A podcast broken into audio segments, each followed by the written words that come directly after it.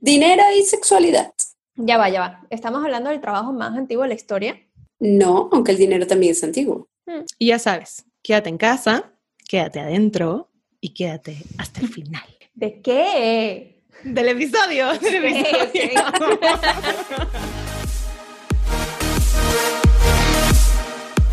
La espiritualidad no es lo que te dijeron.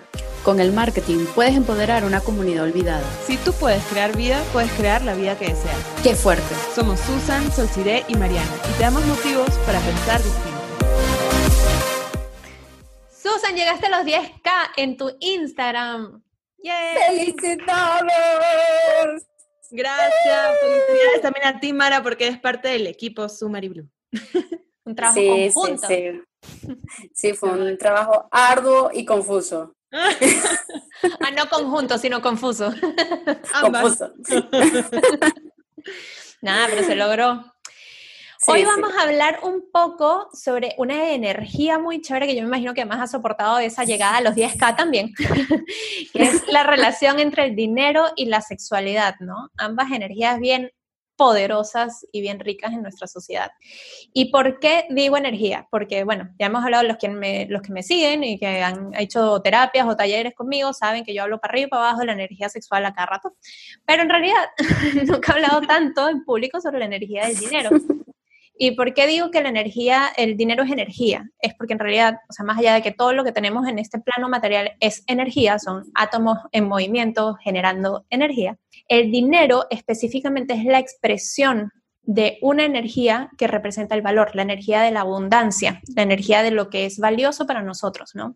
Y esa misma energía es la que le da soporte a tu vida, o sea, tú soportas tu vida con la energía creativa que ya vamos a entrar más adelante, pero que tú vas generando a través de lo que tú puedes adquirir, lo que puedes crear y lo que tienes a cambio de lo que tú ofreces también.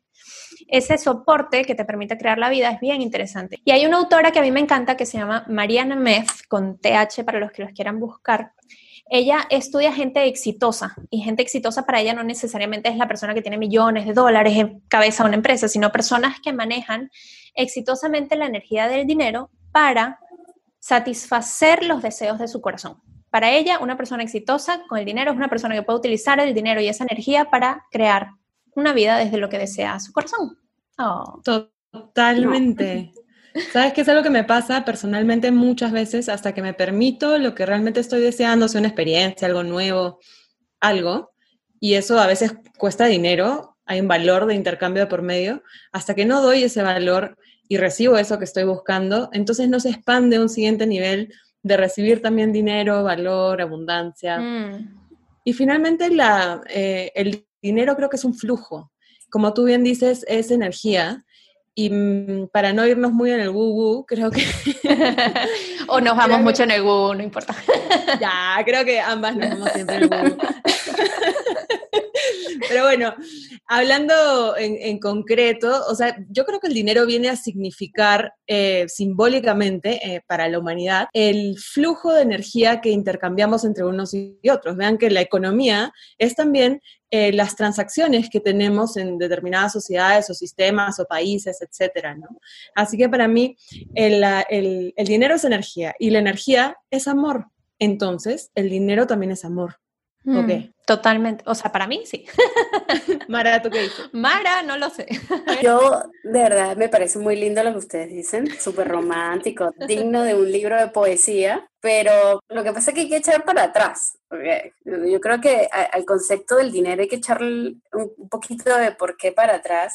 Obviamente antes existía el trueque, esa necesidad obviamente de valorización, eh, que por cierto, si quieren saber esto de valorización y dinero, pueden escuchar el, el capítulo anterior de eh. Soy freelancer y no me pagan. Este, tocamos un poco de este tema, pero el dinero tal cual como lo que estamos viviendo ahorita de las monedas y el dinero y el billete, digamos que comenzó a existir hace mucho, mucho tiempo, o sea, estamos hablando de repente del, eh, del siglo 4 a, a 6 antes de Cristo, o sea, que está bastante extenso en nuestro sistema social, ¿no? Si nos vamos ahorita a la, a lo- a la- a la modernidad, yo siento que hay- es una fuerza invisible, obviamente, para tran- transar operaciones, para transar este, cosas que entre comillas le damos valor. Si, si me, me ligo a esa conexión que ustedes están haciendo de que el dinero es amor y de que lo que nosotros le pagamos a la otra persona es amor, no creo que va muy arraigado a lo que está sucediendo actualmente. Yo siento que entonces hay gente que no recibe amor lo suficiente o no es amorosa lo suficiente. Totalmente. porque ahorita el, el, esquema de valorización depende de alguien que no necesariamente sepa definir quién es más valorado y quién no. Entonces, nos podemos acercar por lo menos a esto que está sucediendo ahorita con la cuarentena. Antes de la cuarentena, eh, y levante la mano o, diga presente la persona que no desvalorizó a aquella persona de la limpieza. Y no te estoy hablando de la señora que limpia nuestra casa, te estoy hablando de la persona que limpia en el supermercado. Mm. La gente lo desvalorizó. Este tipo de personas de la limpieza este, no le pagan de manera justa y ahorita con la cuarentena es que nos estamos dando cuenta que estas personas de limpieza son importantes son las que nos mantienen de cierta forma protegidos por esas, estos virus o estas cosas no visibles, ¿no? Y las, y las teníamos ahí en el fondo, igual que las personas de alimentación, o sea, entonces no siento que ese amor sea muy recíproco al dinero que la gente recibe. Yo creo que, o sea, para mí sí es la misma energía, puede ir en el mismo canal, sin embargo, no siempre todo el mundo pone ese amor ahí, o sea, porque, por ejemplo, tú, Mara, que eres diseñadora, cuando tienes eh, un cliente que sabes que te puede pagar los servicios. Te pasó con un jefe en algún momento que te regateaba todos tus precios, por ejemplo.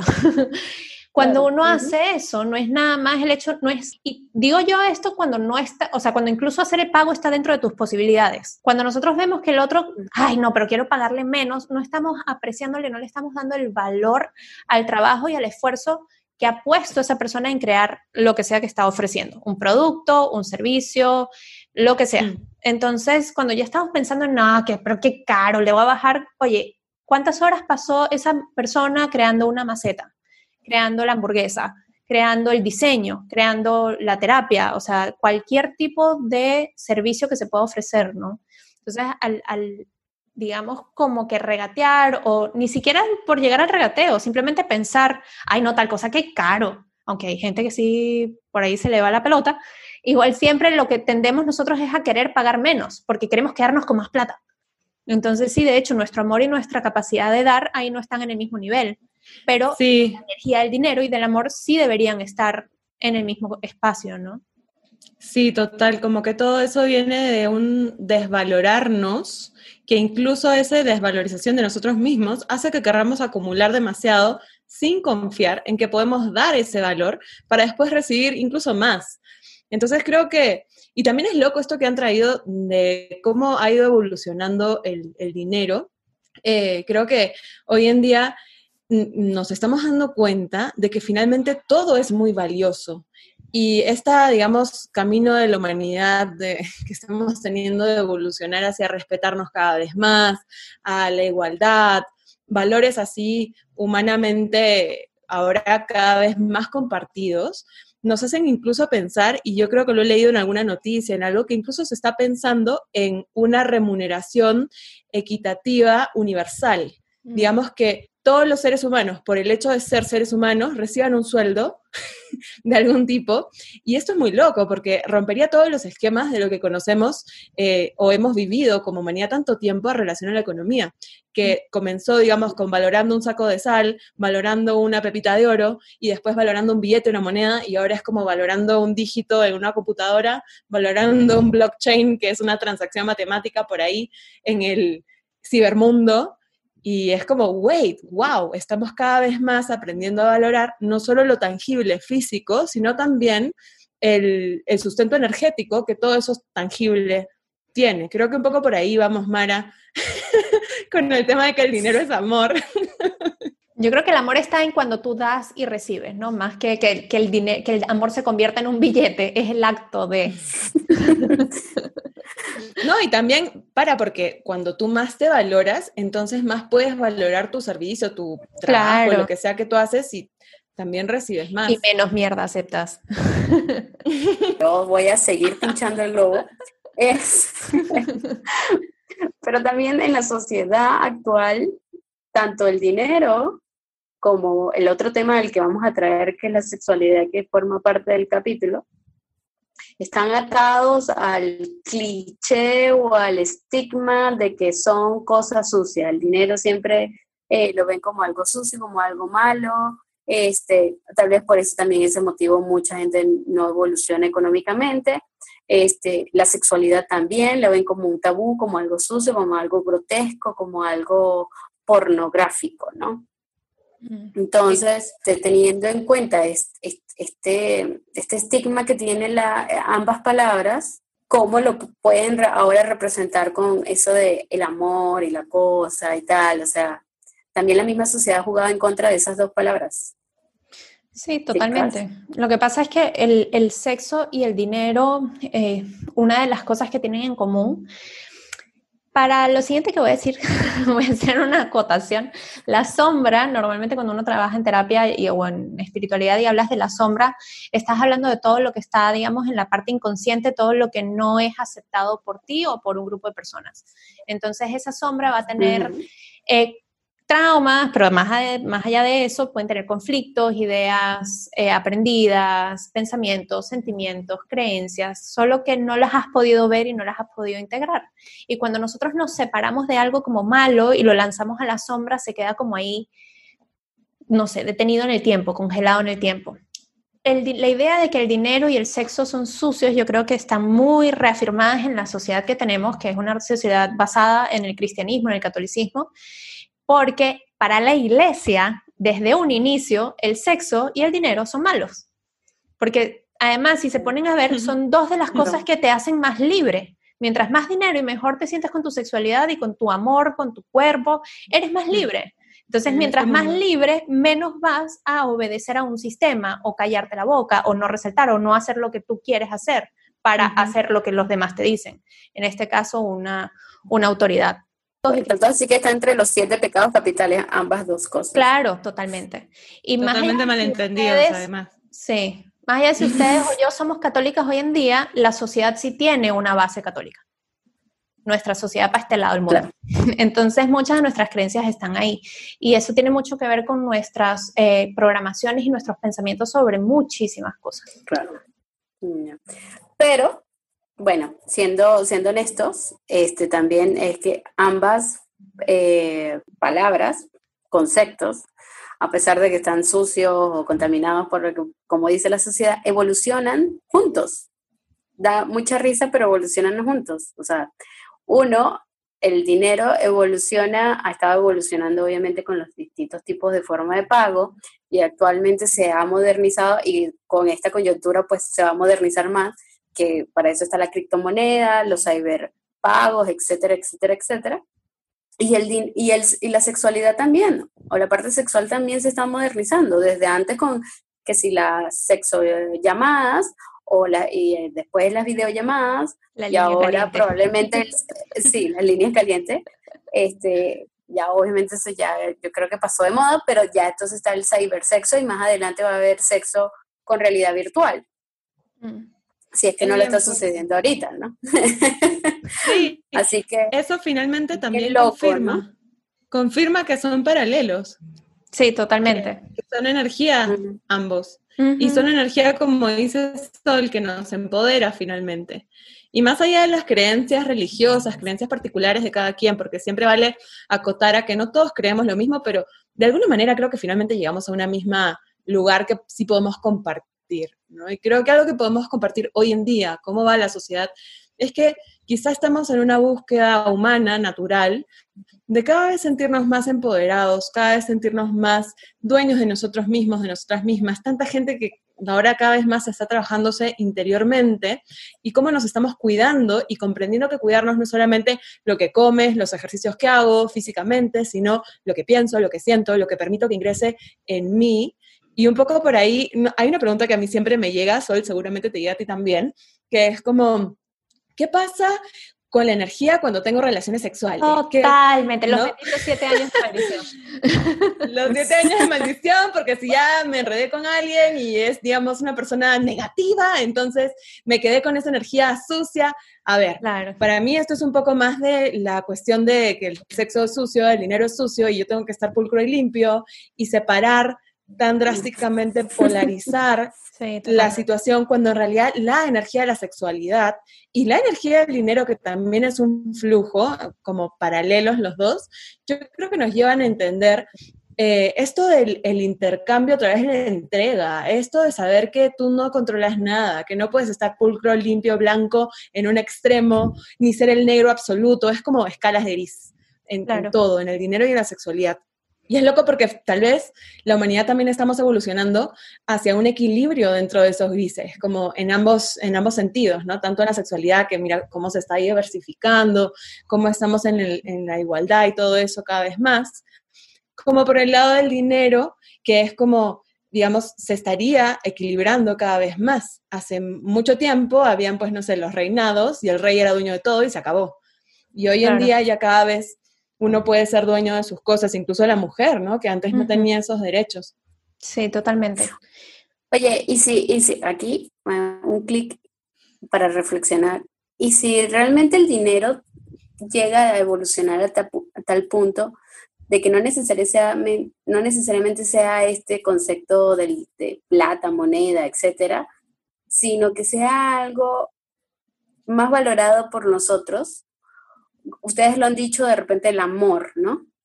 Pero yo también podría sumar ahí el tiempo. y tanto así hay una frase importante en la industria de economía, etcétera, el tiempo es dinero. Y si se esa también es una creencia. Por el, tiempo es dinero y comienza a, hacer, y, pasa esto de una película que protagonizó Justin, Timberlake, sí, que de, la años. Sí, exacto, cobrabas por horas. O pagabas en años también, tipo un pan te valía dos años y medio, sí. Uf, pero eso es una programación súper limitante. Súper fuerte, sí. Es carente pensar que el tiempo es dinero. Bueno, y una de las cosas que representa en la película, sorry Mara, que, que, que sí, sí, no más tiempo de lo que pensabas, pero es que a mí me pareció alucinante. Una de las cosas, de hecho, los que no lo han visto, no sé, de los oyentes habrán personas que no lo habrán visto, Justin Timberlake es una persona de una clase baja. Entonces las personas alrededor de él viven poco porque como cobran menos, no tienen muchos años para seguir trabajando y pagando las cosas que tienen que pagar. Entonces es alucinante cómo plantean este tema de la valoración a través de años y tiempo. Y es lo que nos pasa, ¿eh? También en un nivel hay, hay mucha gente, no sé si mucha, hay un grupo de gente en, toda la humanidad que está buscando formas de vivir más largo.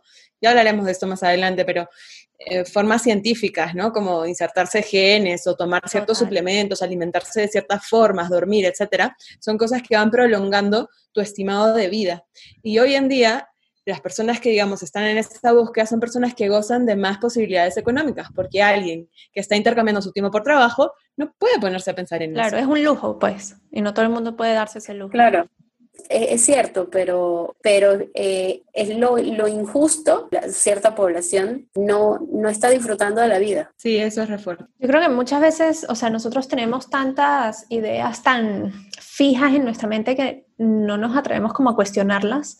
Y te imaginas una persona, o sea, porque ahorita lo hablamos como tiempo libre, no tienes tanto tiempo libre porque tienes probablemente más horas de trabajo. Si vives en una zona un poco más lejos de donde trabajas, son horas de autobús y toda la cosa que personas que de repente tienen un carro llegan más rápido. Entonces hay un montón de desventajas contraventajas, ¿no? Pero más allá de eso, imagínate una persona que en realidad igual, más allá de su condición económica, pueda tener acceso a este tipo de entendimiento y pueda igual durante su día tomarse un momento para conectar con estos, digamos, aspectos más sutiles de la vida, un poco más sublimes que te dan más de propósito, te dan más tranquilidad, te hacen sentir un poco más aterrizados en la tierra, ¿no?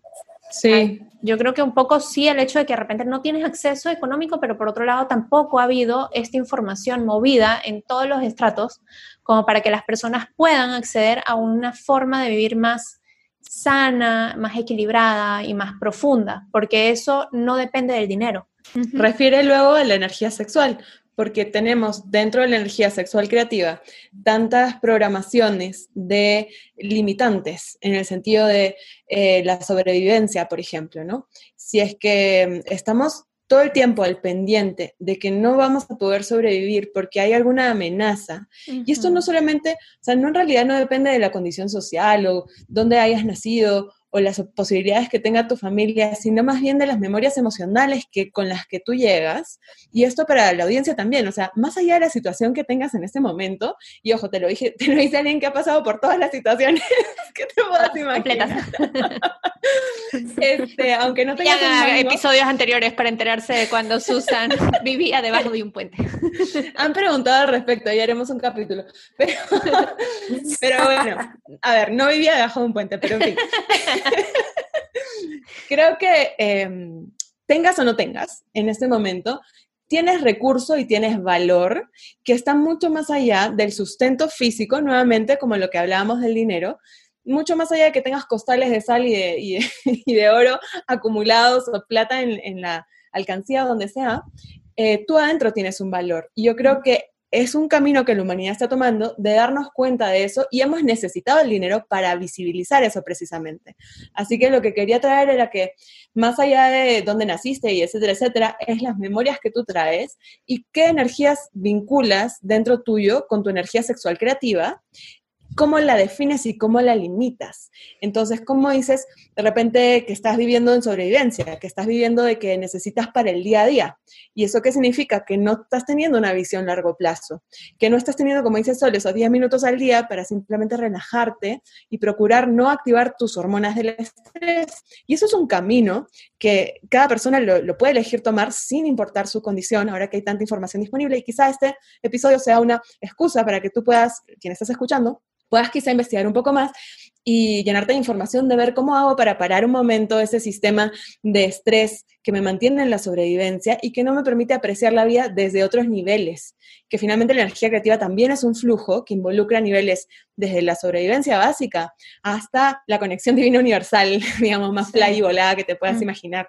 Sí, y además para hacer el contraste, o sea, porque ahorita hemos hablado de personas que de repente no tienen, pero hay personas que tienen un re huevo y viven, son las personas más estresadas, más, que sienten un montón de vacío, no sienten satisfacción, y como, es como una persecución del dinero a cada rato solamente por tener el dinero, eso nunca te va a traer de verdad satisfacción, porque el dinero tiene que cumplir un propósito, así como el sexo tiene que cumplir un propósito. el, el, propósito es la satisfacción, es el sentirte pleno, sentirte lleno, sentir que, wow, qué rico vivir esta vida, porque si nada más tienes sexo por tener sexo o tienes dinero por tener dinero, no estás llenando ningún vacío.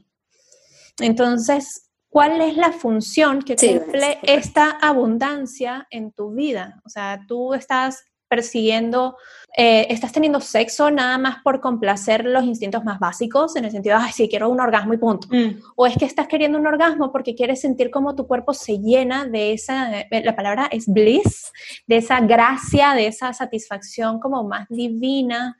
A mí me encanta cuando las personas me dicen, ay, sí, es que tuve sexo mágico con mi pareja y no sabía dónde terminaba yo y dónde comenzaba él o ella. Y es súper lindo porque en realidad es esa unión la que nosotros estamos buscando. Cuando buscamos tener bastante dinero y buscar, eh, qué sé yo, crear una sociedad con alguien, estás buscando unión, estás buscando unirte más a tu felicidad, a la vida, a la experiencia a la satisfacción. Y ese es el verdadero propósito, no, no tener millones de números, como dices tú, Susan, eh, o millones de números también como, no sé si han visto How I Met Your Mother, que Barney siempre iba contando cuántas mujeres había, con cuántas mujeres había tenido sexo, y estaba celebrando el número 100, y nada más por tener sexo y por contar mujeres con las que había tenido relaciones, pero no sentía ningún tipo de satisfacción profunda porque nuestra energía, claro. nuestra energía sexual, que es nuestra energía creativa, que es la que utilizamos para generar dinero al mismo tiempo, es la energía que tiene que moverse en nuestra vida. Si nada más está ahí, digamos, cumpliendo el día a día solo por cumplir, nunca nos va a llenar. Sorry el floro.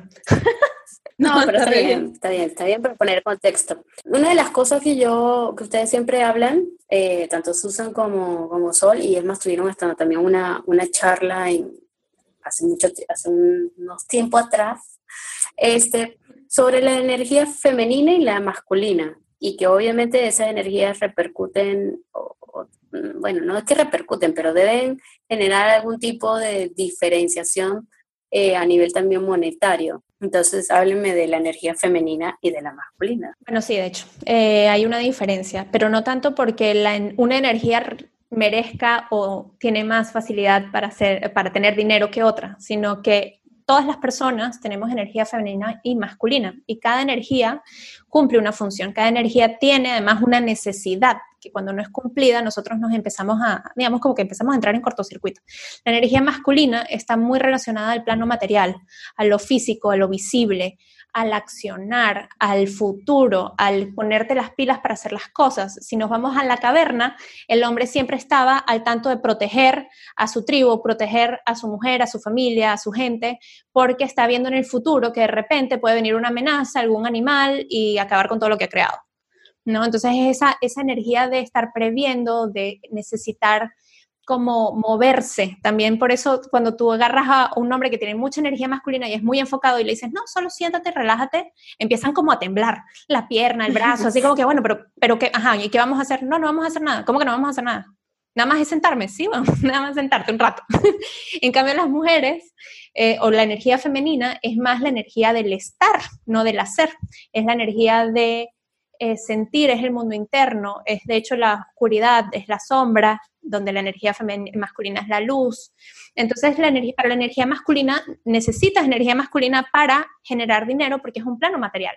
Pero sin la energía femenina, que es el propósito y es la emoción y lo que tú sientes alrededor de ese dinero, entonces no tienes en realidad una creación completa. Es nada más generar dinero por generarlo. La energía femenina ahí va a entrar a darte el propósito de ese dinero, el valor de ese dinero. Cuando nosotros sacamos eso, nos volvemos simplemente generadores y perdemos también empatía sobre las personas alrededor de nosotros y con nosotros mismos. Cuando estamos nada más en hacer plata, en trabajar, en trabajar, en trabajar y te vas eh, neglecting, eh, te vas como mm, desatendiendo a ti mismo y tus necesidades y cómo estás tú viviendo la vida solo por generar más dinero, ¿no?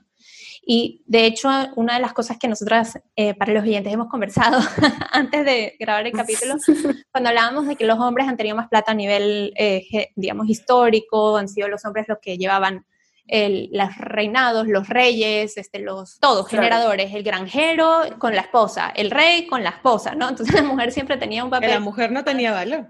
Claro, era además a veces hasta por mucho tiempo y en muchas sociedades era hasta un objeto, era una, un objeto de, de cambio te doy tanto y tú me das tanta plata, ¿no? Entonces, eso, más allá de, bueno, todo el tema del patriarcado, bla, bla, eh, lo que genera, yo creo, es un poco esta idea, inconscientemente los hombres saben que pueden y las mujeres no, porque a nivel histórico no nos hemos dado tanto el permiso. Es recién las últimas generaciones, nosotros hoy en día, que estamos dándole una vuelta a cómo eso funciona. Y tienes mujeres, mamás solteras, eh, que pueden llevar a su familia adelante de una manera u otra, ¿no? Entonces, eh, para mí la clave aquí es darnos permiso, sobre todo como mujeres y como hombres también, darte permiso para tener un propósito un poco más profundo que solo generar dinero. Como mujer, agarrar dinero a tu propósito, porque de repente tu propósito es crear, nutrir, amar. Ok, ¿cómo puedo yo hacer eso de una forma más abundante? Utilizar mi energía sexual y mi energía de vida, que es tu energía creativa. Cuando tú tienes una idea, estás utilizando tu energía sexual, es la, la energía de la base de tu columna que se mueve por tu cuerpo. Entonces, ¿cómo puedes utilizar tú como mujer, como hombre, esa energía para darle más abundancia y al mismo tiempo más propósito y satisfacción a tu vida, ¿no? El permiso para mí es una clave aquí, porque nosotros muchas veces no nos damos permiso para cosas y lo vamos descubriendo en el camino. Sí, creo que también el permiso de poder vincular eh, ambas energías, tanto la energía femenina con la energía masculina, que se convierten en un flujo y justamente ese flujo es lo que estábamos conversando, que es la sexualidad, que es el dinero. Em, como tú bien lo dijiste, la energía femenina es contener, recibir, gestar en lo oscuro, si tú ves el cielo estrellado una noche, las estrellas son energía masculina. Y mm. fíjate que eso es culturalmente lo que más admiramos. Admiramos las constelaciones, los brillos del sol, el brillo de tal, y nos damos cuenta de que el cielo inmenso y oscuro está sosteniendo todas esas estrellas. Em, menos que sea en la cultura andina, porque me han contado que las constelaciones andinas, hace mucho tiempo, eran precisamente los huecos entre las estrellas y no las estrellas como constelaciones. ¿Vieron qué ah, loco? Entonces son formas distintas que también tenemos de percibir eh, el mundo. Y como tú también dijiste, creo, Sol, tanto hombres como mujeres, como seres de cualquier género, tenemos energía femenina y energía masculina. Y ahora, el dinero no es energía femenina ni masculina, creo yo. Creo que no se separa. Me parece que el dinero es un flujo que además puede también representar esa danza entre lo femenino y lo masculino en ti. Mm. Llevándolo hacia la astrología, que siempre me gusta comentar, el, el, flujo del dar y recibir en la rueda astrológica está representado en Tauro y Escorpio. Tauro es el recibir, el tener, y Escorpio es la entrega de poder recibir, pero de, afuera. Es como ambos tienen niveles de dar y recibir que, que son distintos entre cada signo, pero son complementarios. Y sumado a esto, Venus, que es el planeta regente de Tauro, es un planeta que nos habla de las relaciones, el gusto, el deseo y también el recibir y también el dinero. Mm. Y ¿Por qué todo esto está vinculado? Que también es parte del capítulo, ¿no? Dinero y sexualidad. Bueno, es como Venus, dinero y sexualidad. Y es como ir a un nivel mayor en el sentido de, como decíamos también, darte esos gustos, darte esos permisos, como decías tú, Sol, de desear lo que tú estás deseando y recibirlo, que a la vez recibir te permite dar, y esto es como una danza, y en medio de esa danza va generando un valor que quizá, quién sabe, en tu vida poco a poco, progresivamente, va cada vez más siendo más poderoso. Y ese es el valor de la prosperidad, que mucha gente ahora hoy en día, ¿no? Que si el ritual a la prosperidad, la diosa Lakshmi y no sé qué, voy a prender mi vela naranja, este, hacer con las manos como un chasquido y eso es plata.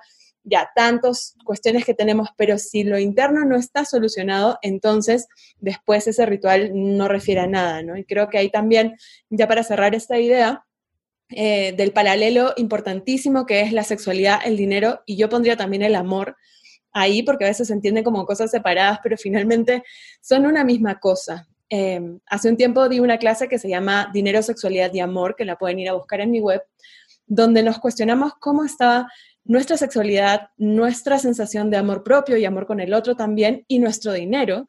Y comenzamos a ver que son cosas paralelas. Si te va mal en algo, entre comillas, también te está yendo mal en la otra cosa.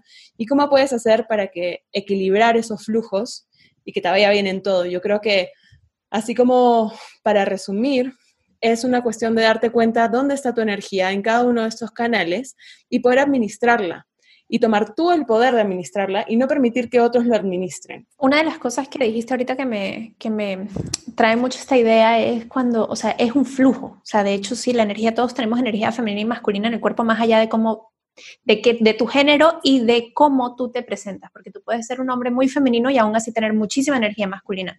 O sea, más allá de eso, ambos energías viven en el, cuerpo, porque de hecho se necesita la unión de ambas para generar el cuerpo. Y si generamos este movimiento, este flujo de energía, digamos que es el que da paso a la vida, como dices tú con el dinero, cuando nos bloqueamos con uno, o sea, esta capacidad de dar y de recibir, cuando nos bloqueamos con uno, nos bloqueamos con el otro, porque ya estamos teniendo un conflicto psicológico, inconsciente, energético, etcétera, que está, digamos, cerrándonos a una experiencia. Eso a mí me parece clave cuando uno quiere empezar a, ahondar en su propia forma de manejar el dinero, las creencias que tenemos sobre el dinero, que hay que chequearlas. Yo invito aquí a todo el mundo que esté escuchando, ¿cuáles son las primeras ideas que tienes sobre el dinero? O sea, cuando una persona de repente ves una mujer y de repente, uy, al poco tiempo tiene un montón de dinero, ¿qué hizo? ¿Con quién se metió? ¿No? Estas ideas. Este, alguien que hace dinero rápido y dices qué negocio turbio está manejando, ¿no? Una persona que de repente la ves muy libre sexualmente con su cuerpo, ajá, ¿qué es lo que está haciendo? Cada vez que uno hace esas aseveraciones en su mente, uno le está, se está diciendo a nadie más, sino a uno mismo. Yo no puedo tener esa libertad, yo no puedo tener ese flujo, yo no puedo tener esa abundancia, porque ya lo ves como negativo. Entonces no te vas a dar el permiso tú a ti mismo, ¿no? Te estás atando a ti mismo a los, a los propios prejuicios que tú tienes con respecto a el concepto de cada uno, ¿no? Mm, totalmente.